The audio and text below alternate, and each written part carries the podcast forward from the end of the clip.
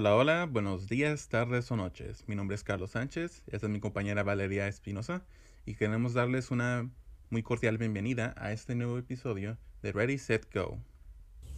¿Qué tal a todos y bienvenidos a otro episodio? Espero les interesen mucho estos temas porque son algo interesantes, la verdad. El primer tema que viene siendo imágenes de promoción y el segundo que les vamos a comentar que es el de inbound marketing que también es algo muy importante de saber. Exacto, ahora por mi parte yo hablaré más así de las imágenes de promoción, aunque bueno, como van a ver luego más adelante, esto no solo se reduce a, la ilustración, ya que aquí en el, por imagen promocional me refiero a cualquier pieza o medio de carácter promocional. Esto no solo se reduce solo a imágenes. Esto por su parte es idéntico a cómo funciona el material promocional en la industria cinematográfica o también en la industria comercial así como de los mercados.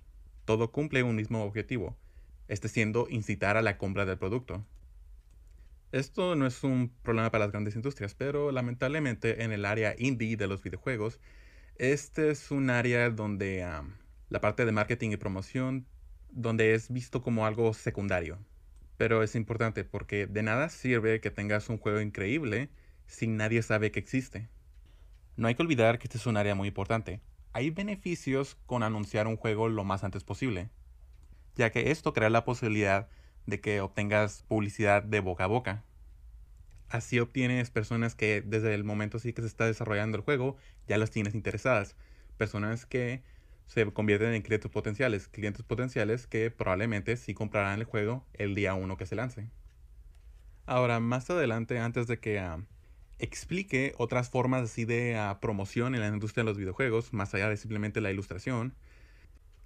Esta área que quiero marcar aquí es el artista de marketing o el ilustrador, como también se le puede llamar. Este es un área que también se llega a mezclar con otras áreas que he discutido en el pasado, como el box art, el cartel y los pósters, aunque también va un poquito más allá de eso. Estos principalmente crean ah, el arte que se va a distribuir por los ah, artículos mediáticos es el mismo que puedes ver así cuando una sale al juego y ves así como los loading screens. Vas a ver versión del arte de ellos, que muy seguido tienden a ser animados con After Effects.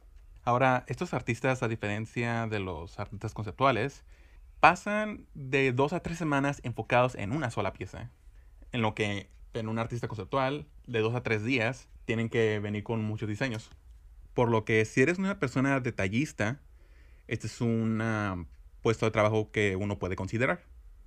El artista de marketing principalmente agarra ya los diseños creados por el artista conceptual y los tiene que refinar y detallar, o hacer sus obras en base a los diseños conceptuales. Ya que si el arte conceptual es para los que están haciendo ya los modelos así del juego, el arte promocional van a ser las primeras imágenes que se les va a dar a los medios cuando se anuncia el videojuego. Y ahí es donde se quiere hacer como la mayor primera impresión así posible. Sus trabajos son los que también principalmente vas a ver alrededor de, las, de los sitios oficiales del juego, ah, en las portadas así de los, ah, de los juegos, en, de los libros así de arte conceptual. Antes de que tengan una idea de qué trata el juego, ese arte promocional va a ser el rostro, antes de que saquen el primer tráiler. También mucho de ese arte se va a ver en el ah, productos promocionales y la mercancía relacionado con el juego. Todo esto tiende a ser hecho en un departamento dentro del estudio que se encarga de la promoción y el marketing. Ahora, si a uno le interesa esta área de trabajo, cabe mencionar que este es un área donde hay mucha competencia. Adicionalmente, este trabajo tiende a ser seguidamente confundido con el trabajo del artista conceptual. Afortunadamente, uno puede encontrar muchos cursos en línea donde te explican a mayor detalle todo el proceso de diseño del arte promocional en los videojuegos. Así que es un área con mucha competencia, pero al mismo tiempo es un área donde uno tiene muchas herramientas a su disposición para aprender. El truco en el arte promocional es que tienes que vender un mundo imaginario. El juego todavía no, el juego todavía no está hecho. En muchos casos está en preproducción. Les estás vendiendo una idea. Aquí los videojuegos son un escapismo. Uno busca escapar del mundo real y uno lo hace tomando las vidas de esos personajes que habitan estos mundos fantásticos. Así que con una sola imagen tienes que ser capaz de transmitir eso. Aparte de vender así el, juego, tienes que vender el personaje y al mismo tiempo el mundo que habitan. Con esa imagen estás vendiendo la promesa de una experiencia. Tienes que crear esa chispa de interés. En eso tienes mucha razón, que al crear estas imágenes eh, como presentación del videojuego es muy importante ya que haces que esa persona quiera adquirir el juego, quiera más que nada rápido estrenarlo, que le llame la atención, los gráficos y llevarse esa, esa como no realidad, como dices que aplican, como esa fantasía, está muy interesante la verdad y, el cómo aplicarlo como, como algo de promoción, como algo de publicidad, sí tiene una gran complejidad. Bueno, yendo a ejemplos de imagen promocional en videojuegos, uno que se me llega a ocurrir sería cuando anunciaron así los remakes o remasters de Shadow of the Colossus. También esto también aplica para los juegos originales donde mucho del arte promocional que se mostraba, siempre mostraban a los Colossus, que son estos bestias así gigantes, y casi siempre viene acompañado con tu personaje que está como parado así como viendo hacia arriba, así como contemplando el tamaño de estas criaturas. Y es como algo que te quieren así como vender así del juego. Es como tú eres como solo algo pequeño comparado contra estos titanes. Y se espera que tú los vayas a derrotar. Así que al mismo tiempo se puede ver que te están imitando así como a un reto. Pero al mismo tiempo, como hice, bueno, como aludí al principio de este episodio, no solo es el, arte y la imagen que puede servir así para promocionar el juego, eh, también se puede hacer colaboraciones. El promocionar y comercializar un juego se puede realizar de distintas formas. Están los clásicos como anuncios impresos, los, carteles, los trailers así cinematográficos o los trailers de gameplay, los anuncios por televisión o los sitios web, el uso de redes sociales, lo cual así debido a la pandemia se ha popularizado mucho más. La venta de mercancía, tener comunicación con la prensa, al igual que colaboraciones tal vez para una buena causa. Como se me ocurre, en Dinamarca, cuando se anunció un juego de Bloodborne, se hizo una campaña publicitaria donde se sacaron esos posters donde ponían una información de que ah, si donabas sangre y ibas a tal lugar, puedes recibir una copia gratis del juego. Lo cual, yendo con el nombre del juego que se llama Bloodborne, Blood siento sangre, es como casi ah, ah, se puede decir que ah, fue una campaña ingeniosa. Se puede hacer mucho así en el aspecto promocional así para los videojuegos. una campaña memorable que se me viene a la cabeza sería el, la campaña publicitaria que se hizo para Bioshock 2. En este se creó toda una página web dedicada a un misterio para el juego. Narraba historia de un padre que su hija desapareció y está haciendo todo lo posible para encontrarla. Principalmente en el juego todo tiene todo pasa dentro de una ciudad ficticia y misteriosa llamada Rapture. Así que en, esta página web que se llamaba Something in the Sea, que cual se traduce a Hay algo en el mar, el padre está encontrando pistas y lentamente así como descubriendo sobre esta ciudad misteriosa, al mismo tiempo que él está siendo acechado por algo que vino del mar. Este sitio estaba lleno así de como de acertijos y rompecabezas que tenían su propio chiste. Aún puedes encontrar así como videos en YouTube donde puedes así como ver así lo mucho que la gente batallaba en poder descifrar esto. Claramente esto estaba dirigido a los jugadores devotos de la serie, pero toda la intriga que causaba el, este sitio con su misterio que, que, le pedía a los jugadores que resolvieran, creó mucha publicidad de boca a boca. Esto no fue lo único que se hizo para promocionar el juego, pero sí es como de los más memorables. Y todo esto resultó que en 2010, Bioshock 2, cuando ya salió el juego, se convertía de los juegos más vendidos de ese año. Y una vez salido en el juego, a pesar de que el protagonista no era el padre que buscaba a su hija, sabes que fue de ellos. Encuentras indicios en el juego que te explican qué fue de ellos, lo cual le agrega más profundidad a este mundo. Eso es como un aspecto donde el marketing y, la, y los que están trabajando en el juego y su historia están así como en secuencia, están como sincronizados. Está muy padre todo lo que comentas, la verdad. Es un tema que pues todavía abarca mucho más, en mi opinión, y que ocuparíamos mucho más tiempo todavía de hablar, ¿no?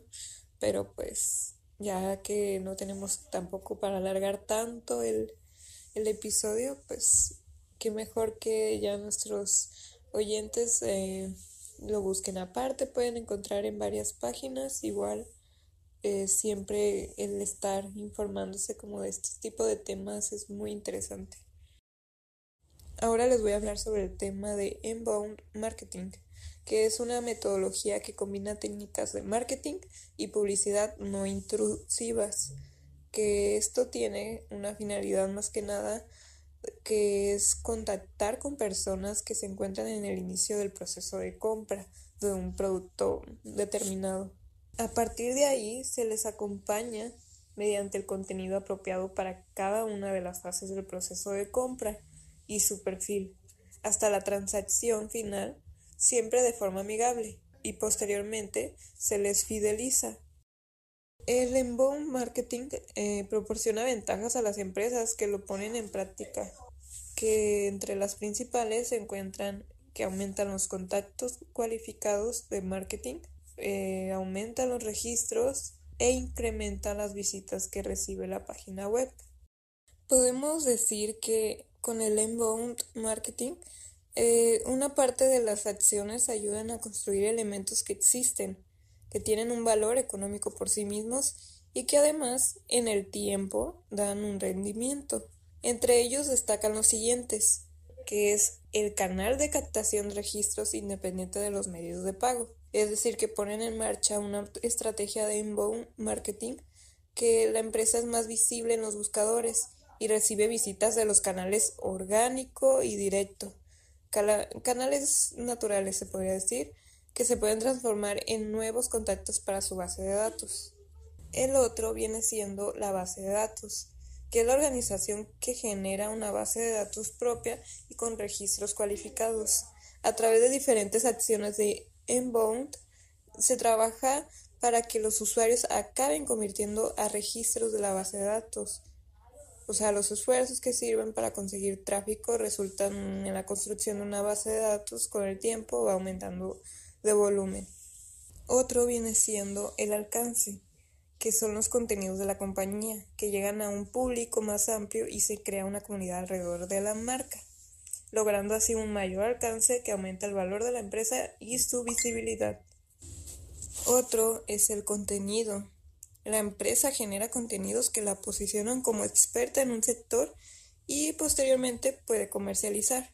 Al crear este tipo de contenidos de forma progresiva, quizás el efecto no se ve tan claro, pero hay compañías que durante muchos años han estado creando contenido que, que no utilizaban y pues viene siendo algo bastante común en algunos sectores como el farmacéutico, donde los visitadores médicos y la compañía sí que disponían de este contenido que no estaba abierto al público, pero al subirlo a la red en muy poco tiempo le da un gran rendimiento.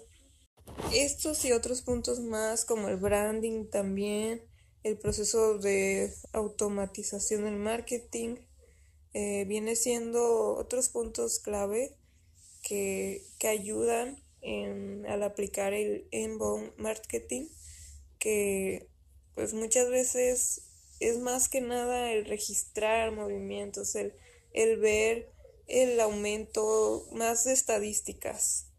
Por lo mismo se le llama más que nada una metodología en particular que se creó para, para tener pues una mejor vista lógica del mercado. La transparencia del mercado tiene un impacto muy grande en el ámbito del marketing, en especial los procesos de compra de los usuarios, que es en parte donde se enfoca el inbound marketing. Eh, les voy a mencionar un modelo del proceso de decisión de compra que se representa en una línea horizontal, eh, ya siendo visualmente, ¿no? Y de dirección, que viene siendo concienciación, que es el primer punto, investigación, el segundo, tercero la decisión y por último la acción. Este modelo que les menciono no ha cambiado mucho. Eh, las fases han sido pues, las mismas siempre, lo eran ya en la Edad Media y lo son ahora, actualmente. Eh, pues la diferencia es que en ciertos medios eran más rudimentarios pero el cliente, después de darse cuenta de lo que necesitaba y encontrar la opción que más le convenía, acababa tomando una decisión en la que invertía su dinero. Pero ahora, aunque el proceso es el mismo, pues los hábitos han cambiado de forma radical, conforme a los cambios que hemos tenido de tecnología y, cómo se ha actualizado todo en, en el mundo, ¿no? Tanto en compras como lo que son las compras en línea. Los principales cambios son los siguientes. Antes de existir los buscadores, al tener solo la información procedente de las empresas, para tomar una decisión era preciso visitarlas. En estas interacciones, pues, es cuando se producía un acercamiento mayor. También otra cosa, otro cambio más es el que a partir de los años 90 el proceso de decisión ha cambiado radicalmente porque las tres primeras fases del proceso ah, se hacen en Internet y tras las búsquedas en Google, en YouTube o incluso en LinkedIn, en algunos casos se continúa en este medio porque la compra también se da en Internet y es en el último paso del proceso de compra donde por primera vez se puede producir un contacto más estrecho con la empresa o la marca. Y aquí un punto referente a todos estos cambios que comenté, pues las empresas ahora que venden deben vender diferente. Por estos hábitos que han cambiado y lo bueno es que gracias a la tecnología, a los buscadores y en general a las apps, las redes sociales y los foros podemos conseguir llegar en, en el momento adecuado del proceso de compra de un cliente con la información idónea para este estadio y este elemento es fundamental ser capaces de hacer llegar contenido de naturaleza distinta en dos momentos diferentes es determinante para un buen resultado o no. Por mi parte ha sido todo referente a este tema. No sé si quieres dar otro comentario, Carlos. Eh, de igual manera, pues eh, se me han hecho dos temas muy interesantes. También esto del inbound marketing, pues se puede aplicar a esto de los videojuegos, que es algo que, que se puede hacer estadísticamente conforme ya las compras en línea, pues se refiere a todo, ¿no? A todo lo que se pueda comprar y ahí entran los videojuegos más que nada y pues son temas que, que uno no ve tan seguido en la vida cotidiana, ¿no? Se podría decir. O tal vez sí, pero no tan específicamente, pero que sí debemos de aprender más de ello. Todo esto ha sido un tema muy fascinante. Es curioso que, bueno, esto es algo que une estos dos temas, es de que vivimos en una era de información digital en el cual así nos informamos de, todas, de muchas cosas así al instante. podemos ah, recaudar mucha información. Podemos saber cómo el efecto de mercado en forma instantánea. Aquí, en, por ejemplo, en la parte de promoción, podemos enterarnos si qué tanto potencial puede tener nuestros ah, productos si se vuelven así como tendencia. Podemos así como checar así en los foros como qué tanto se discuten al igual como en distintos usos como tú lo acabas de explicar. Y bueno, a pesar de que, bueno, me, encantaría seguir discutiendo sobre, este, sobre estos temas, lamentablemente ya estamos a nuestro límite de tiempo. Bueno, esto entonces ha sido todo nuestra parte, esperemos les haya gustado mucho este episodio y pues los esperamos para que estén al pendiente del próximo a, a subir y que tengan un buen día. Gracias por acompañarnos en este último episodio. Esperemos volver a contar con ustedes. Mi nombre es Carlos Sánchez, de mi compañera Valeria Espinosa y esperemos verlos otra vez en el siguiente episodio de Ready, Set, Go.